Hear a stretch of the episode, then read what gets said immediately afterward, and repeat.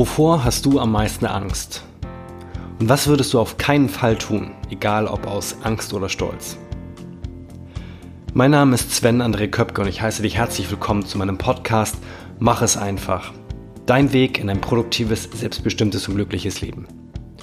Und heute möchte ich dir, ja, die eine Frage aus einem Buch vorstellen, die auf jeden Fall einige meiner zukünftigen Entscheidungen im Leben beeinflussen wird.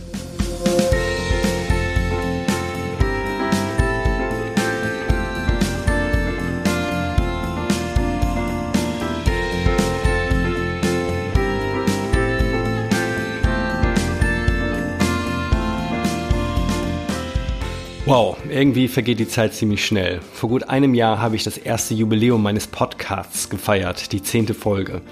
Und jetzt ist es bereits die 60. Also wieder ein runder Geburtstag und du bist dabei.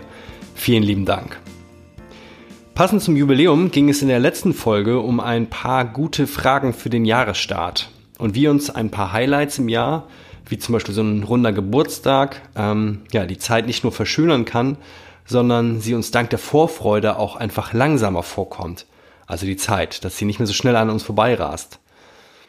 Wenn du also nicht mehr so intensiv dieses Gefühl haben möchtest, dass alles an dir vorbeifliegt, dann empfehle ich dir nochmal die letzte Folge. Den Link dazu findest du auch in den Show Notes.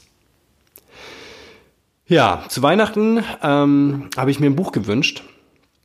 Und ehrlich gesagt weiß ich gar nicht ganz genau, warum ich mir ausgerechnet dieses Buch gewünscht habe. Vielleicht hat das was damit zu tun, dass ich äh, ziemlich schnell gerade auf die 40 zugehe ähm, oder dass ich mich vielleicht frage, war das schon alles im Leben? Oder um mir die richtigen Fragen vor meinem Sabbatical im kommenden Jahr auch einfach zu stellen. Das Buch heißt Das Leben ist zu kurz für später. Stell dir vor, du hast nur noch ein Jahr. Ein Selbstversuch, der dein Leben verbessern wird und ist von der Autorin Alexandra Reinwart. Ja, vielleicht hast du selbst schon mal eine Situation erlebt, in der du einfach nur funktionieren musstest oder in der du ständig funktionieren musst und du merkst, dass der Spaß dabei viel zu kurz kommt. Ja, und warum ist das so und warum handeln wir so? Ähm, das schauen wir uns dann gleich noch einmal an. Vorher möchte ich auch in dieser Folge ganz gern mit einem Zitat starten. Und das kommt heute von Marc Aurel.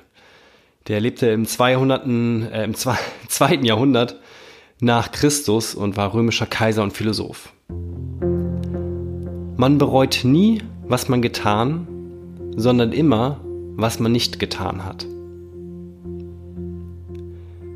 Und egal, ob das etwas ist, wie dass du die fremde Frau oder den fremden Mann in der Bahn nicht angesprochen hast, das eigene Café aus dem Kopf geschlagen hast, was du eigentlich eröffnen wolltest, oder die Weltreise nicht gemacht hast. Irgendwann heißt es, jetzt ist es zu spät oder jetzt bin ich zu alt. Und davon mal abgesehen, wann bist du zu, Ding, zu alt für die Dinge? Ja, das ist vielleicht auch einfach nur eine Art Sicherheitsausrede. Doch wenn dieser Zeitpunkt gekommen ist, dass es wirklich zu spät ist oder du zu alt bist, ähm, ja, dann bleibt einfach diese ungestillte Sehnsucht und wir bekommen nie mehr die Antwort auf die Frage, was wäre, wenn ich es wirklich gemacht hätte. Ich möchte mit einem Punkt anfangen, ähm, den ich dir letzte Folge schon verraten habe. Ich gehe Mitte dieses Jahres in mein Sabbatical. Für zehn Monate bin ich dann raus aus der Firma. Und es gibt Kollegen, die fragten wirklich, ähm, warum sparst du das nicht bis zur Rente auf? Ganz ehrlich, ich soll für diese Freizeit, die ich verdient habe, ja, dadurch, dass ich einfach schon bis jetzt sehr viel mehr gearbeitet habe, als ich hätte arbeiten müssen und durch Gehaltsverzicht, soll ich bis kurz vor die Rente warten? Wer kann mir denn garantieren, dass ich da noch fit bin und dass ich Lust habe, zum Beispiel aufs Reisen, was ich jetzt vorhabe? Oder im schlimmsten Fall, dass ich überhaupt noch lebe? Andere konnten meine Entscheidung gut verstehen und fragten eher, du kommst aber zurück, oder? Und solche Fragen stellen doch nur Menschen, die gehen würden, wenn sie es selbst könnten, oder? Natürlich freut mich das, ähm, wenn ich anerkannt und gemocht werde, wenn Menschen wollen, dass ich zurückkomme. Doch ich selber, ich weiß noch nicht, wie und ob ich zurückkomme. Und ja, wenn ich durch eine lange Reise und ordentlich Abstand mir Dinge überlege und vorstelle, zu denen ich nicht kommen würde, während ich hier zu Hause arbeite in diesem Hamsterrad, vielleicht ist dann die Chance größer, dass ich aussteige aus dem Job. Doch es besteht mindestens genauso gut die Chance, dass ich dort erst erkenne, was ich wirklich an dem Job habe. Dass es mich zu Hause am schönsten ist. Und dass ich voller Energie und Freude zurückkomme. Es ist doch wirklich so, wie auf Reisen gehen. Wo zumindest ich, wenn ich nach Hause komme, mich auf mein Zuhause und mein, meine Heimat freue einfach. Wo ich mich freue, wieder zurückzukommen zu meiner Familie, zu den Freunden. Und ich wirklich, ähm, zumindest nach einem zwei bis drei Wochen Urlaub, wirklich wieder Bock habe auf meinen Job. So, das schon mal so ein bisschen als Vorgeschmack äh, zu dem heutigen Thema. Dann komme ich zurück zu dem Buch. Die Autorin Alexandra Reinhardt, ähm, die hat sich selbst die Frage gestellt, was, wenn ich nur noch ein Jahr le zu leben hätte? Und die hat das so richtig gemacht, so mit fixem Todestag. Ähm, und so wie sie es in ihr Buch geschrieben hat, so gilt das natürlich auch für diese Podcast-Folge. Es gibt Menschen, die wissen, dass sie nicht mehr sehr lange zu leben haben. Ähm, und auch ich habe bereits Menschen aus meinem Umfeld verloren, weil eine schwere Krankheit sie zum Beispiel geholt hat. Und darum soll es hier nicht gehen. Ja, ich möchte das nicht, ähm, nicht, nicht schmälern oder auch äh, überhaupt nicht sozusagen diesen Menschen nahe treten. Ähm, denn das ist wirklich schlimm. Und ich möchte nicht mit jemandem tauschen, den dieses Schicksal ereilt. Jedoch gilt für die meisten von uns, bei denen das nicht klar ist, wann wir gehen, ähm, ja, dass wir es halt nicht wissen, wann es vorbei ist mit uns. Und auch bei mir kann es zum Beispiel vor meinem Sabbatical bereits vorbei sein.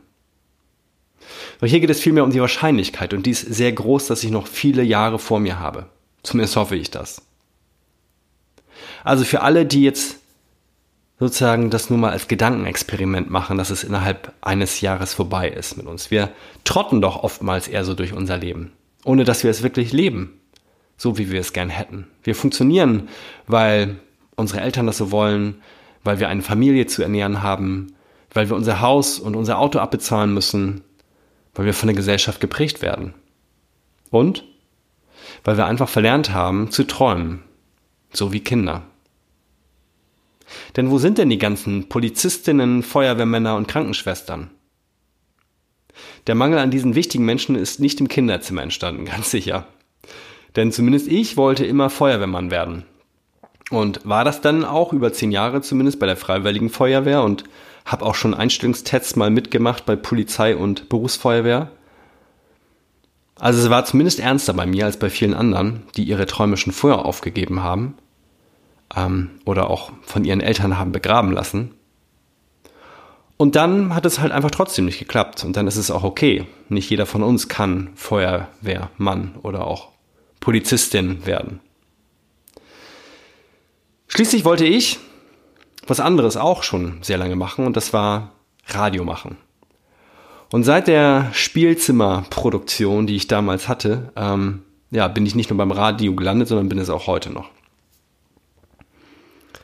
Das heißt, schau mal, was war denn dein Traum damals und hast du den begraben? Und da hilft dann auch wieder diese Frage. Und ähm, die ich gleich auch nochmal sage. und ob du das wie die Autorin machst, äh, mit selbstentworfener Todesanzeige, mit fixem Datum, das überlasse ich dir. Wobei ähnlich wie die Jahresziele aus der letzten Folge ähm, eine ständige visuelle Erinnerung hilfreich sein kann. Oder zumindest ein fixes Datum in deinem Kopf oder auch nur eine Zeitspanne im Hinterkopf zu behalten. Stell dir bei Dingen, wo eine Entscheidung nötig ist, ähm, was, wenn ich nur noch ein Jahr zu leben hätte? Und ich glaube, wir hätten weniger Angst oder würden sie zumindest nicht so stark werden lassen und unser Leben bestimmen lassen. Was, wenn du nur noch ein Jahr zu leben hättest? Würdest du nochmal einen neuen Job anfangen? Einen, der deinem Herzenswunsch entspricht? Würdest du mit dem Menschen weiter zusammenbleiben, mit dem du zusammen bist? Und wenn ja, was würdest du ihm sagen? Und damit meine ich nicht ein Ich dich auch. Was würdest du deinen Eltern sagen? Könntest du ihnen verzeihen für das, was sie sicherlich mal in, ihrer Erziehung und aus deiner Sicht falsch gemacht haben, aber was sie aus ihrer Sicht nur mit bester Absicht getan haben, weil sie es einfach nicht besser wussten und dich lieben? Würdest du eine große Reise machen und wo würde sie hingehen? Würdest du jemanden mitnehmen? Ich glaube, ganz viele Dinge, wenn wir uns diese Frage stellen, verlieren ihre Wichtigkeit. Und zwar die, bei denen es nur um Oberflächlichkeit geht, um Ansehen des Ansehens wegen. Und viele andere Dinge, die jetzt zu kurz kommen, ähm, auch wenn wir das schon wissen, denen schenken wir auf einmal mehr Zeit. Mehr Zeit mit wichtigen Menschen, mehr Zeit für uns selbst. Und wir geben für diese Dinge auch einfach vielleicht mehr Geld aus. Eher für Reisen und Events und andere Erlebnisse, anstatt für Konsumgüter und Luxus. Und in der letzten Folge habe ich dir das schon gesagt, einer meiner guten Vorsätze fürs Jahr 2019 ist, dass ich mehr auf mein Herz hören möchte. Und was auch mindestens genauso wichtig ist, dass ich nicht nur auf das Herz höre, sondern dass ich seinem Rat auch folgen möchte. Und das ist oft leichter gesagt als getan, vor allem wenn du, wie ich, viel zu lange fast ausschließlich auf deinen Verstand gehört hast. Und ich finde, dabei kann diese Frage einfach eine gute Unterstützung sein. Was, wenn ich nur noch ein Jahr zu leben hätte? Und damit komme ich auch schon zu deiner Aufgabe oder besser gesagt zu deiner Frage an dich. Was würdest du tun, wenn du nur noch ein Jahr auf dieser Welt hättest? Oder vielleicht erstmal, was würdest du nicht mehr tun? Im Job an langweiligen Sitzungen teilnehmen? In Gesprächen die Klappe halten, obwohl du etwas Wichtiges zu sagen hättest? Sticheleien von anderen über dich ergehen lassen? Das Leben eines anderen Menschen leben? Was würdest du davon über Bord schmeißen? Und wenn du dann Platz hast, was würdest du tun? Für dich und für andere.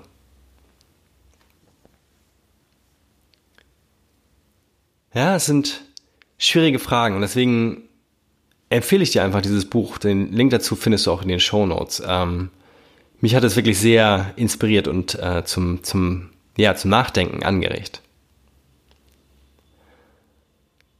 Und ich komme zu meinen Top 3, die heute nur ein Top 1 ist. Ähm, denn diese Frage, die wird mir nicht nur helfen, mehr auf mein Herz zu hören, sondern auch mein Leben jetzt schon anders zu gestalten, bevor ich im Sommer Abstand gewinnen kann, wenn ich ins Sabbatical gehe. Das heißt, diese Frage hilft mir schon jetzt, das Leben besser in den Griff zu bekommen. Und das Schöne ist, da meine Freundin auch gerade dieses Buch verschlingt, ähm, werden wir uns hoffentlich öfters diese Frage stellen, wenn einer von uns beiden eine wichtige Entscheidung zu fällen hat oder anders erstmal nicht weiter weiß. Ja, und damit komme ich zum Ende für heute. Und würdest du weiterhin diesen Podcast hören, wenn du nur noch ein Jahr zu leben hättest? Und wenn ja, dann hören wir uns kommende Folge wieder. Und wenn nein, dann ist das vollkommen okay. Ich wünsche dir dann auf jeden Fall ein fast fantastisches äh, letztes Jahr. Und ebenso großartige die danach noch folgen. Mach es einfach für dich, dein Sven.